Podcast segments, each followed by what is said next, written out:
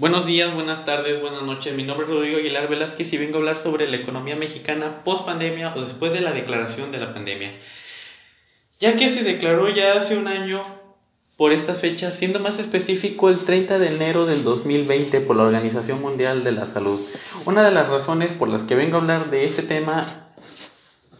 es porque aparecemos en los países más afectados económicamente por el COVID, siendo la sexta posición de la tabla de las pérdidas del PIB, teniendo una pérdida real del 8.5%. Y esto es realmente preocupante, ya que estamos compartiendo pérdidas tan grandes como las potencias mundiales, como lo son Estados Unidos, Corea del Sur, China, e incluso ellos registran pérdidas similares a nosotros.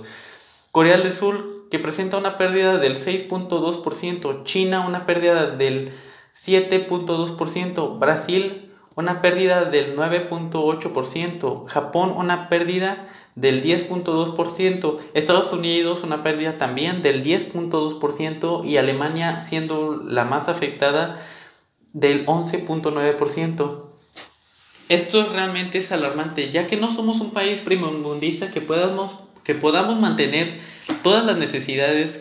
que requiere una pandemia, como lo son vacunas, medidas de salud para instituciones públicas tan necesarias como las escuelas y los hospitales y demás instituciones que no estoy tomando en cuenta, pero que siguen estando ahí, esperando una respuesta por parte del gobierno para su protección. Según varios medios de comunicación, no se ve mejoría en la economía mexicana hasta después de unos años que ellos remarcan que es entre 2025 y 2024. Pero esto realmente es incierto, ya que muchos economistas no ven, no ven mejoría hasta después de que la pandemia acabe o hasta después de la reactivación, reactivación de nuestras actividades anteriores a la pandemia, que activaban la economía tal como los estudiantes que diarios realmente diarios o diariamente se gastaban 70 o 80 pesos mexicanos, obviamente en el transcurso del día, contando con los que son transporte, comidas, materiales para escuelas y necesidades básicas. Si esto lo multiplicamos por 20 días, se tendría